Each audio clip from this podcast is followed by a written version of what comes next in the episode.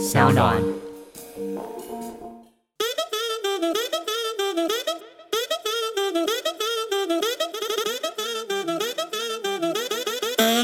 OK，那就要仔细去看，说你叫人家放钱进来那个东西到底是什么？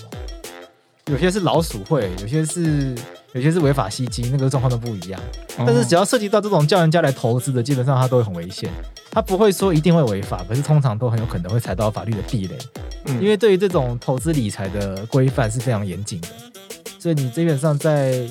对这些东西一无所悉的情况下，你就贸然去做这件事情，基本上是非常有可能，基本上一定会踩到地雷。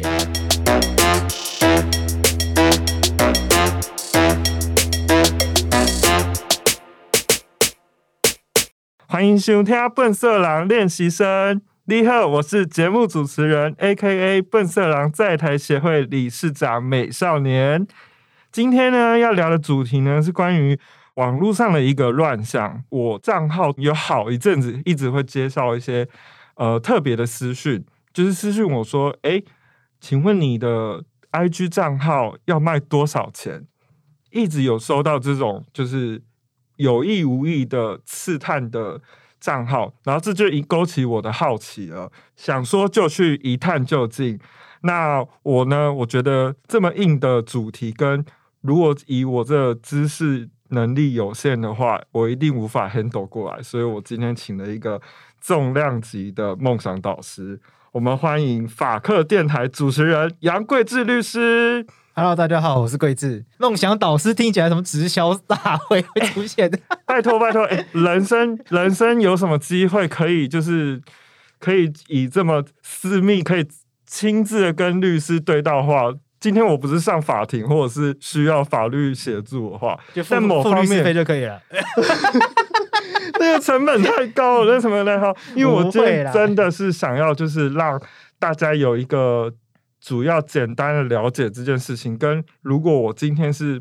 被骗的状态，或是我想卖账号，如果假设我真的想卖账号，那这有会不会有遇到一些什么法律上的问题，或是说这究竟在背后他们是有一个怎么样的目的？然后想说今天邀请你来跟我一起探讨。那说到大家说，嗯，这种情况的话呢，大家可能会没有概念。那有请我们今天呢，我们来一段有点类似玫瑰同林演的故事简介。小美有一天躺在床上滑 IG，发现自己追踪了某个网红发了一则现实动态，上面写着“运动彩券也没有想象中难赚嘛，只花五万就赢了五十万，轻松入账哦，赚钱轻轻松松，想上车就自己私讯我。”小美只是一个领着三万多时薪水的社畜，看到投入五万元的就能翻倍赚的文字，小美带着好奇心私讯了那个网红，但网红却跟小美说。私讯名额有限，人数下次请早。于是小美摸摸鼻子，离开了对话视窗。过没几天，又在 IG 上看到该网红一直分享他跟粉丝的对话截图，好几篇都是“谢谢爸爸，花五千买单现赚六万”，或是“花少少的钱就能翻倍”的感谢文，甚至还有澄清诈骗的推文。台湾运动彩券、政府机关的彩券是要骗三小？问号。小美看完这些，决定在下一次网红推文的时候，马上进场抢名额。终于，小美抢到了上车的门票。网红一步步引导着小美走上社畜的翻身梦，只要一个晚上就能赚到一个月甚至两个月以上的薪水。于是，小美开心的掏出身上仅有的几万元存款，转了一笔五千元给网红，拿到了名牌，马上冲去彩券行买了几张运彩。幻想明天醒来钱就会轻松入袋。隔天醒来，小美发现她昨天压的队伍惨输，投入的钱都没了，于是马上失讯了网红。但网红却跟他说，他的预测也不是百分之百，所以免费再报小美一个今天的预测，for free 的。于是小美想说，好吧，今天应该有机会把昨天的赚回来。于是又掏钱去彩券行加码了几张。又过了一天，还是输了。小美的身躯去找网红理论，网红却开始打太极，也传了一些他自己以前输钱的照片。小美这时才觉得自己可能被诈骗了，上网查了一下，才发现很多人也是被这种手法骗了不少钱。小美觉得自己好傻，辛苦赚的钱就这样没了。冰友啊，唔通消摊啊！我只能说，笑想即刻致富这种愿望呢，真的就是我觉得做人还是要踏实。然后为什么会这个故事跟卖账号看似好像没什么关系啊？但是呢，你会发现说，故事里面的起因就是来自那个网红。大家有没有看过？就是你会看到你平常追踪的一些网红，他突然开始分享的一些他买的新车，或者是呢秀出一大叠钞票铺在床上，看似就是令人浮夸，好像是亚洲千金一样。这时候你是不是要冷静思考，停一下，不要被这美梦给诱惑住了？大家想想，就是你平常专关注的这些网红，有没有这样的现象呢？我想问，他们还会是原本那个经营账号的人吗？今天我想问问我们的大来宾，就是桂志桂志兄，你有没有看过这样的类似账号的贴文，或者是说有人曾经私讯你说，哎，你要不要卖账号这件事情？哎，我我们法律白话有被问过要不要卖账号了，就是你刚说贴文是指哪样的贴文？比如说秀账号，或者是说，哎。老司机来跟车的这种，就是说，哎，我来报你名牌，或是让你，哎，报你什么赚钱的方法，这一类的，好像比较没有被看到，哎，好像没有看过这一类的贴文。但是要我要我卖账号的法白的倒是有遇过，但我们都不理他。哦，大家觉得很怪啊，而且谁要卖啊？经营那么久，怎么可能卖掉？开什么玩笑？就是哦，因为因为我们一开始真老实说，以我个人的经历，我真的是每个礼拜几乎都会收到一到两折卖账号吗？对他就会问我说有没有账号，可能是因为我的账号比较偏民音类型的，他会把我想说我应该就是一个免洗账号，殊不知我就是一个好奇心很大的人，我就会故意跟他聊天。他他都说什么？他就说，因为我就是怎么讲？因为我想说，好啊，你既然就是来跟我聊，那我就把你跟你聊天，把它做成内容好了。OK，然后就把它我跟他对话内容，然后做成截图发现动。OK，对，然后让大家说，哎，就是各位要注意哦，因为原来大家会在卖账号，或者是说，呃，因为曾经有人就曾经有私讯过我说，他曾经追过哪个网红，然后发现他开始有抛一些卖名牌，或者是说他觉得。这个人发文跟他以前很像，可是他有一点点稍微在语气上呢，会有一点蹊跷，就是会有一点些微的落差。可是变成说，他贴文他也是发他正常的内容，可是他的线动就会开始抛出一些说教你如何快速致富的方法，或者是说他今天带了几个人赚钱。嗯哼，对对对对对对。所以我今天才会就是特别来找你聊聊聊这件事情。OK，对。然后我想说，像比如说我今天真的想不开了，我把我的账号卖掉的话，那这样我会有法律责任吗？我卖卖账号本身没有什么法律责任吧？为什么啊？因为卖这账号不就是你自己的财产吗？那把自己财产卖掉什么关系？哎，应该不是说卖账号本身是没有犯法没有错，但是如果我今天用我的名义去。来说教大家赚钱，或者是大家真的因为我的名气去投入了资金这件事情，本身是犯法的嘛？就是他没有相关，就是说我就是诱导大家去放金流进来，或是说它是一个犯罪行为。OK，那就要仔细去看，说你叫人家放钱进来那个东西到底是什么？有些是老鼠会，有些是有些是违法吸金，那个状况都不一样。但是只要涉及到这种叫人家来投资的，基本上它都会很危险。它不会说一定会违法，可是通常都很有可能会踩到法律的地雷。嗯，因为对于这种投资理财的规范是非常严谨的，所以你基本上在对这些东西一无所悉的情况下，也就贸然去做这件事情，基本上是非常有可能，基本上一定会踩到地雷啦。就是说，如果我今天是我呃粉丝，好，我是粉丝，我看到一个网红，他说教我赚钱，然后我就花了五千块好了。然后我发现说，我被骗，哎，应该是说我被骗，就是我相信他，我汇了五千块给他，但发现我收到的成本，或是他跟我说，哦，这就是一场 game，一场赌局而已，所以我不能去告他嘛，或者是说我不能去说，哎，你这样是做是违法的，要看他叫你付五千块钱的理由是什么啊？就是他卖名牌给我，卖名牌给你，名牌包之类的东西吗？不是，不是，就是。呃，有一点像大乐透。我跟你讲，大乐透今天晚上可能会开出二十号、三十号、哦四十号，或者是说洋基队跟另外一队比赛，今天洋基队会获胜，你去买洋基队获胜，类似这样的话，我觉得这个，我觉得这个不是没有成立的空间，但是其实蛮困难的耶，因为这种赌博类型、几率类型的东西，名牌本来就是一个求安慰的东西嘛。就我们去有时候去庙里看那个香，什么什么，哦你看有时候大家会说，我们看那个香，什么左边有三根比较高，右边有两根比较低，就是开三二之类，这种都是些穿凿附会的说法嘛。所以你说说这种报名牌本身算不算是一种诈骗诈欺？我觉得有点困难，但也但我觉得也不是说到完全不可能，因为以运动彩券的情况，因为运动彩券它是一个体育的分析嘛，对所以，确实在国外是有人会是有公司是认认真在做，譬如说赛马，他会认真的去分析每一只马过去比赛的状况，譬如这只马遇到下雨，可能就只要下雨天啊，可是或者之前几天下过雨，地可能譬如说地板比较潮泥巴比较泥泞，那个嗯马就容易跌倒之类的。或者是说像这种体育赛事，你也可以去分析说某一个棒球选手他在什么情况下，通常的怎么投球率会可能比较好啊之类的。所以在国外，这种体育体育赛事的这种正经的分析是有的。嗯，那如果你假装你是在做这件事情，就是你根本就没有，那这个确实是有可能会成立诈骗，就你根本就不擅长做这种体育分析，你却让人家以为说，哦，我给你的这个体育的赛事的这个名牌是经过我可能大数据的统计啊，那其实你根本就没有在做这件事情的话，我觉得这个还是会成立诈骗的。但是如如果我我今天你说，哎、你给我三千块钱，我跟你讲今晚大乐透开几号，我觉得基本上因为会会相信这件事情的人本身就本身就很白痴，所以就会反而变成说这件事情本身不太可能变成诈骗，因为大家一开始就知道这东西是不可信的，但你去相信它，我觉得大概大概法大概法官检察官也不太会去理你，哦，对不对？懂我可以懂我意思吧？我懂你意思，对对我说，所以我才我我才有发现这个现象，就是说他们利用都是几乎都是一面倒是在讲运彩这件事情。对，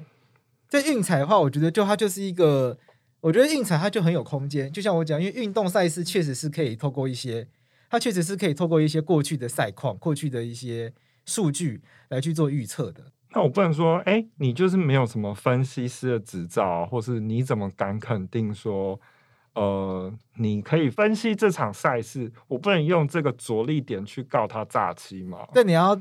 可以，但是举证上会有相当高的难度。第一个是，第一个是你在买的当下，你真的相信他有统计吗？他有跟你讲过他是基于什么样的统计？他有跟你讲过他过去有很多的这个观赛经验。我曾经是这一行的运动的选手，曾经是这一行教练，或者是说我我我是这我是这个，譬如说我是这个射箭的，我是这个射箭的这个忠实的这个观众，我看了十年，每一场我都看。他有他有跟你讲这些资讯，你是基于这些资讯去信赖他的分析吗？如果显然不是的话，你也很难说你是被诈欺啊，因为你根本就你根本就不知道他是一个专业的话，你怎么可以主张你你是相信他有专业被诈欺？对，这是这是第一个，我觉得这是第一个很困难的地方。然后第二个困难的地方是说，你要怎么样举证他真的没有做？哦，对啊，了解。因为我我们是站在一个小粉丝的心态，，OK，我今天觉得你是一个很有呃意见领袖型的网红，好了，然后说张志奇吗？OK，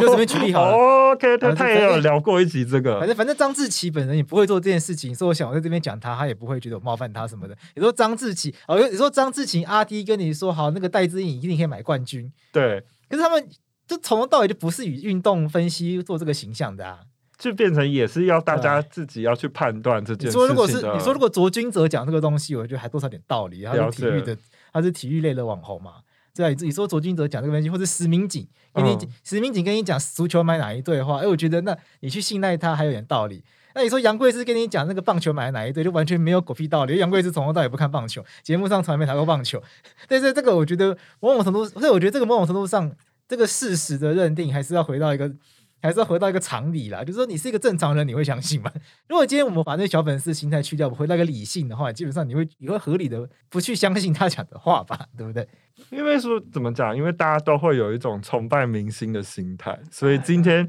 大家会呃，比如说今天明星穿什么，我就跟人穿什么；今天明星说什么商品好，我就觉得啊，我好像可以试试看。但是这个都成立在我觉得他是那个明星对，他讲的话，他用的东西。但是如果今天是我发现讲这些话，就是这个账号背后经营的人嗯，不是那个明星本人的话，这样还不能构成诈欺吗？或者是呃，因为我是在不知情的情况下知道说他不是原本账号的经营人，这样会影响这个案子的判决吗？嗯，但是 OK，在这个情况下，那你要告谁？告这个账号的经营者，告这个账号经营者？是不是就是有一点矛盾了？你说他他让你以为他让你以为他是这个明星在发言，是这个网红在发言，那其实不是。对，因为我已经把账号卖掉，明星这个人已经把账号卖掉了。嗯，我觉得这个没有办法跟你说一定会成立，或一定不会成立，因为我们在讲诈欺的时候，我们先讲诈欺好了。因为诈欺的那个重点是他诈他让你搞错的那个重点，必须是我们一般社会常理上认为是交易上的一个重点啊。哦，对，到到底今天这个明星跟这个服务本身有没有关联？说你说，譬如说蔡依林推荐一个一个包，所以大家会跑去买，嗯，就发现就他发现这个背后这个根本就不是蔡依林在发的，那这个到底是不是蔡依林在发的？有很重要吗？其实我是怀疑的，因为你最后决定要不要买那个包，取决在你自己的手上。对啊，你就是那个包，至少还是要你喜欢吧？你会因为对不对？可是可是我觉得这也很模糊，因为有些人可能他就是想要拿跟蔡依林一样的包，对，对，所以如果他那个内容是让人家以为就是蔡依林本身也在拿的话，也许就有机会啦。所以我觉得这个没办法一概而论说他一定就会是，一定就不会是。但是他就是有一个，如果好，你今天真的想试图去追，把这笔钱追回来，你是可以试试看，但是但是我觉得那个有一个点，有一个评判断的标准是说，今天这个这件事情，就是这个这个到底是不是网红本人的发言，会不会真的影响到你有没有要去做这些事情？我觉得它是一个哦要扪心自问的问题。你说，你说今天我去运彩买戴志颖拿金牌，是因为是因为蔡依林蔡依林叫我买，嗯阿弟叫我买，所以我才买吗？还是我本来就即使他们不叫我买，我也会我也会去买？就这个是一个，就这个很听起来很怪啊，对不对？就是好像没办法这样讲。可是我嗯，怎么讲呢？应该是说，利用报名牌的方式收取费用，嗯，但是他是用他是怎么讲？他诈骗集团他也没有跟你说百分之百命中率，但是他贩卖这个名牌，那他也是几率上的问题，他就是利用台彩正规管道的诈骗之实，这样法律上真的没有办法可以告成吗？我觉得多少是有机会的，因为假设他假设他伪装的那个网红本身就是一个让人可以信赖的，嗯，就是跟那个名牌，就像我讲的，跟那个报名牌本身是有关系的。那我觉得，譬如说，譬如说，他明明就不是实名警，可是他却伪装成实名警来报名牌，然后报跟足球有关的，那我觉得很有机会成立诈欺啊。哦，对，但如果今天他，譬如说，我想有什么网红，譬如说他伪装成李克太太来报那个足球的，李克太太跟足球什么关系？对，就觉得说，即使是李克太太本人来讲这个东西，就都都让人觉得你为你为什么相信李克太太讲的，这很怪啊。那我没有，我没有任何就是贬低李克太太就是他我懂，我懂，就是他的人，他的人设跟这个没有关系嘛。我懂，我懂，对啊，就是法律白话文发一个抛 po 文说什么，哎，今晚可以买那个，今晚可以买林云乳，那不是很奇怪吗？法律白话文什么时候开始关注起网球？不，这不就很没有道理的事情，对不对？了解了解。对啊，所以还是取自于大家对自身你所发的 influencer 他的发言去做判断就对了。对对对，我觉得我觉得还是会取决那个人，那个那个那个人的人设本身到底会不会让大家对于这件事情是有一种哎信赖感。对，那个信赖感跟权威感要出来，我觉得才有机会。嗯，对啊，如果你你你你你单单只是因为这个人很红，然后跟风的话，我觉得光是这样要说到要要要说到自己被诈欺，我觉得是很困难的。了解因。为你你自己应该要，因为我觉得一个合理的消费者要自己做合理的，不要说我们先不要讲到查证，就合理的思考能力吧。对法律，我觉得法律不能够无限制的下降，就是无限制的把那个标准放到最低，说把大家都当白痴，所以很容易，所以大家都理所当然被骗。所以，这不是一个健康的社会应该要有的状况，不然这样会变得很奇怪，就是好像好像一般人都不需要思考，然后我我随便都可以主张我是被骗，那这只是个那就变巨婴的社会，对不对？了解。那今天如果说我今天不讲粉丝，那如果我讲我是一位网红，我今天经营我账号有成，然后达到一定的追踪数，然后我把我的账号卖掉了，买方利用我的账号，他还是持续使用我的人设去做发文的话，那这样我会有法律责任吗？很有可能，因为你让大家以为是你在发言。哦，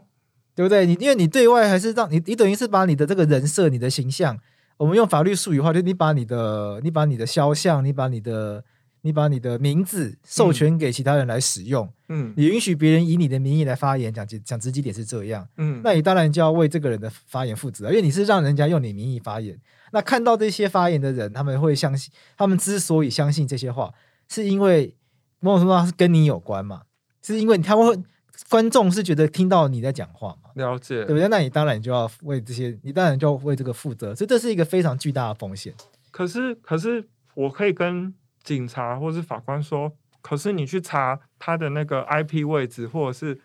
我有一个我把我账号转借出去的一个对话记录，这样会帮助我洗白吗？不会，因为一般的民众不知道啊。被骗的那个人他不知道哦所以其实这样还是会有必须要担负的法律责任。这个会有一个区分啦，就是说我们讲我们讲法律分成刑法跟民法嘛，嗯，在刑法上面，因为因为实际上在骗人的人不是你，对，这很有可能你不会需要负责，但也不排除你会被列为共犯，就是说你明明你把这个账号授权给一个人去做犯罪的使用，那你有可能变成帮助犯或共或者是共同正犯。有没有是因为呃怎么讲？呃，他法官会关注在这件事，比如说第一个我是把我账号转交技术，第二个因为我有收了一笔费用，等于说它是等同于授权这件事情。很有可能会用这样子去勾稽啊，我们法律用叫勾稽啊，就勾稽意思就是把这些事情串在一起，哦，因为你你你把账号卖给人家，然后让你去拿钱，然后你你你大概可以猜到那些人拿这些账号去后，他可能会拿去骗人。那你你有你有你有理解到这样可能性，你仍然还做的话，那你就你你怎么可以不为后续那些被骗的人负责，了解了，对不对？我觉得这个法律逻辑基本上是比较通的嘛，嗯除非你可以举证说我真的完全不知道他拿去骗人。但我想，这这个这这个事件如果在网络上已经连那个张志奇都在讲的话，那你要去做这种主张，我觉得不会被采信嘛。怎么讲？因为我觉得啊，我今天做这件事情，呃，就是录自己的原因，某方面是觉得我呃很多追踪我是一些比较年轻的呃小朋友或是学生，好了，就是大家可能会对于在崇拜网络的网红也好，或是他们在追踪 KOL，他们在判断说讯息的来源这件事情，或者是他不知道他这中间已经有身份上的转介了，嗯，对对对对对，所以我才借由这个机会来跟大家讲。但是因为就像我刚刚讲的，我因为相信他，我我花了一笔钱在他身上，后来我才发现说这笔钱是讨不回来的。对，但是我可以用其他的名义去说这个网红已经不是那个网红账号了。那有什么办法去申诉吗？或者是如果是你的话，你会建议你的受害者去做怎样的一个呃行动？你说我发现我被骗了吗？对，我觉得一个最基本就是，如果你真的觉得你被骗了，你就还是先报案吧。一个我觉得报案一个基本的嘛。那至于要不要采取其他法律行动，就再说。了解了解。对啊，因为其他法律行动它都会有相对应的成本出来啊。那我其实我觉得这这些事情到事后再来去追究都比较没有意义。因为你说五千块钱去打官司，为了五千块钱去打官司，是基本上这个很很很很北河的事情。你不就当然这个都是人民的权利，你要去捍卫自己的权利，这个大家都尊重。可是你为了五千块钱去打官司，就是未免会让人觉得这是一个很，就是你你你还不如一开始就不要花这五千块钱，所以我们应该把重点放在预防上面。对，所以应该要给大家正确观念，就是说，哎，真的真的，因为这个人是网红，你这人就可以他讲的话都信吗？网红翻船的也很多啊，人人设人设破灭的，或者是从此就一蹶不振的，也是不计其。是网红，网红只是表示他的影片、他的 podcast、他的贴文很多人看了呀，那不代表是正确的。那韩国语言拿到六百多万票啊，这说到这个，就是对不对？你们不要讲韩国，蔡英文拿八百多万票啊，那政治人物，反正就是你是蓝是绿的，你就选你喜欢的人听嘛。再这样讲就可以理解啦，就是说人不是红，就表示他讲的话都是真理嘛。但他们可以买粉丝诶。其实其实现在你上虾皮啊，你打 IG 账号，他会超多说你可以买粉丝，你可以买台湾账号经营的粉丝，或是全世界的粉丝。哦，真的哦所以这个粉丝人数其实是可以冲上来的。哦，那我那个很贵吗？我想买一下。哦，很便宜，真的超便宜，学生学生可以入手，但是呢，取决在于买粉丝的这件事情的目的性是什么。你只是想增加你自己的虚荣心也好，或者是你想增加厂商看到你的机会，其实这有差别的。但是这种买来的粉丝不是互动率都很低吗？他会留一些就是跟贴文没有相干的事啊。对啊，那这个到时候被厂商发现，不是很糗吗？但我也有就是旁听侧击有一些，还是你买过？我没有买过，我没有买过，我没有买过，我没有买过。对，因为对我来讲，就是粉丝数，就是他就是，我个人觉得他就是信任你，所以他才按下那个赞跟 follow。所以，对啊，他是真实的所以如果我去，买这件事情，其实觉得没有什么太大意义。对，对，那某方面，因为我也是担心说，有些人他就是博取大家的信任去 follow 他，所以他可能达到一定的战术了，但他就利用这个战术把它变成他兑现的机会，而嗯他不是用应该也算是不正当的方式把它变成兑现的机会。所以，变成说他一直利用这样的呃诈骗集团也会有机可乘，说用这样的一个管道，然后去放一些比较不 OK 的讯息给大家，然后博取他家的那个钱财。那你也想说，一个人可能只骗两千、三千，可是如果今天一个十几万的账号，他这样两千、三千讯息丢出去，他至少也可以收到二三十个吧？那也是一笔数字啊。嗯，对，啊，对啊，确实啦，确实，对，只能说大家自己上网要小心啦。对啊，我觉得只能就是从这边来呼吁啊，就大家上网要小心，网络上资讯毕竟就是看看吧。对啊，等你真的要把钱掏出去那一刻，你总是要想一下这个付钱的对象到底是不是一个可以信赖的人嘛？了解了解。对啊。然后，帮我补充一个案件的好了，就是说，在台湾因为那个诈骗分子很多，嗯，然后这个诈欺犯很多，所以很多人的钱被骗，什么老什么老人的那个存一辈子的退休金被骗光，或者买房子什么结婚的基金被骗光，嗯所以一旦每次这种诈骗的新闻一旦出现之后，都是很悲惨的嘛，被害人通常都很悲惨，对，对不对？然后有些人甚至被骗到去跳楼啊，因为一辈子的钱就这样没了，不知道该怎么办。所以大家基本上对这些诈骗分子都都是恨之欲绝嘛，恨之入骨，基本上看到就想要把他可能就枪毙之类的。当然，我们诈骗不可能到枪毙啦，可基本上大家对这些人的行为是非常不耻的。但是我们台湾的诈诈骗呢，相关的这个犯罪，过去犯罪是偏的那个刑度是偏轻是没有错，所以台湾的这个法官跟检察官呢，他们他们有一个很长一段时间就要被承受一个骂名，就是什么纵放诈骗犯呐、哦，或者是怎么轻，或者怎么说什么诈骗犯骗三亿，然后被轻，怎么被什么轻判之类的，反正就是诈骗犯连到司法新闻时候，常常说什么重放轻判这一类，就是谴责司法界怎么可以对这些人这么的优渥这样子。所以现在的这个司法的这个趋势呢，就是对于这些诈骗犯其实都判的非常的重，大家都会判到两三年以上。那两三年其实是在台湾算是很重的一个刑度，就大家不要觉得关哦这些人只要关两三年，其实两三年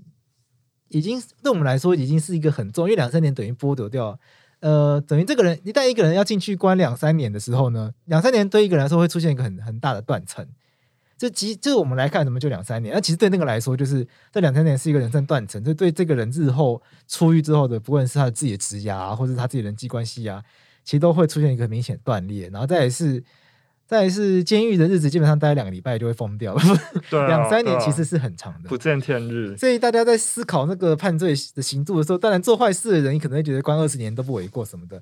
可是这种东西，他不能这样想了，不是说越多越好，而是说总是要拿捏到一个，他他还是有一个他拿捏的标准。那对就对法律人来说，你说诈欺犯，而且台在台湾诈欺犯，我们还会分诈欺犯，我们基本上还在台湾还在分种类哦，就是说大整个那个电话诈欺它的流程啊，就跟这个你刚刚讲这个很像，他会有一个人打电话骗你嘛，就好像有一个人发文骗你。对，然后这个人，那骗你这个人呢，可能是在外面，在国外，可能在西班牙、肯雅、啊、什么柬埔寨啊，他们会在那边租一个房子，然后打国际电话来骗你。所以这些人本身不会真的自己来给你拿钱，他们骗到你之后呢，他们不是 ATM 叫你领钱吗？可能就有人就有人假扮一些什么检察官呐、假扮警察车给你拿钱吗？所以这些假扮人出来给你拿钱的，我们叫做车手。那通常在台湾都抓到车手，因为就有车手在台湾里面实际去拿钱。那这些在国外打电话的人呢，以及在他们上面还有主管，这些主管可能都在都在国外，基本上抓不到。所以这也是台湾的，这是一个没办法，而且他们就在国外，你也没有拿他没有办法。所以在台湾呢，都是抓到这些就是车手，那车手通常都是边边角角的人，他们基本上没有，他们基本上就是跟上班族一样，他们就只是负责去收钱而已。啊，当然也是很可恶，他们在这个诈骗的集团里面去担任一定程度的工作，那多少都帮助，多少都造成了这些被害者的被害嘛。所以他们当然也是需要受到惩罚的，可是他们参与程度是比较低的嘛。毕竟他们就只是一个拿钱帮忙去拿钱的角色而已，这样子。但是连看你看，连拿钱的人都会判到两三年，对等于就是很，就他们工作基本上就是就是一个边边角角人也要被判两三年，大家就知道说，其实台湾的这个诈欺犯真的被判的非常重。然后现在在现在就衍生出一个新的状况，就是说台湾的这些诈欺犯，有些人不是用，有些集团他不是用这种叫人家去拿钱的状况骗骗钱，他会叫你把钱汇到某个账户里面，然后再直接再把再把账号转出去，所以他们就会需要很多这种人人头头账户人头账户。所以为了要这种人要要做很多人头账户呢，所以就开始就会有人在网络上去。就网络上或报纸上面跟你说，哎、你的那个账号借我用，我付你五千块钱之类的。那很多人都不知道，哦、原来他账号借给人家用之后是要被拿去当人头诈骗的。其实跟那个我刚刚讲的网络账号很像，对啊因为我有实际去查，我发现台湾其实，在诈骗角色都担任代理商的角色。对对对，他就是比如说你刚刚讲国外，呃，机台设在国外，然后比如说欧美的一些骇客，他害了一些 IG 账号，或是东南亚，他利用一些一页式的广告说，哎。恭喜你中奖了！输入你的脸书账号或 IG 账号，然后来领奖。他也可以成功的钓鱼，钓到你的个资，然后去卖账号。那这些台湾这个台湾人的角色，他就是专门卖这些账号，或是转手卖掉。那他也有分价钱，比如说这账号是有 email 认证过的，这账号是我在另外聘请一个人去做经营的，所以其实它就是一层一层下来。所以我必须说，就是大家要思考，就是其实经营账号是一件社群账号，我觉得它就是一个关于人跟人之间在网络上的交流。那人跟人之间的交流，就是因为取决于来自于信任。那如果你今天呃你幸运的变成了一位 KOL 或 influencer，那大家就会关注你的一举一动跟发言。那如果你利用了这些事情，这个影响力去做好事，这当然是一件非常棒的事情，或是去传递正确的讯息。但是如果你利用大家对你的信任去博取，我觉得你接业配或者是你贩卖东西，它是正当行为，它是你用你的影响力去。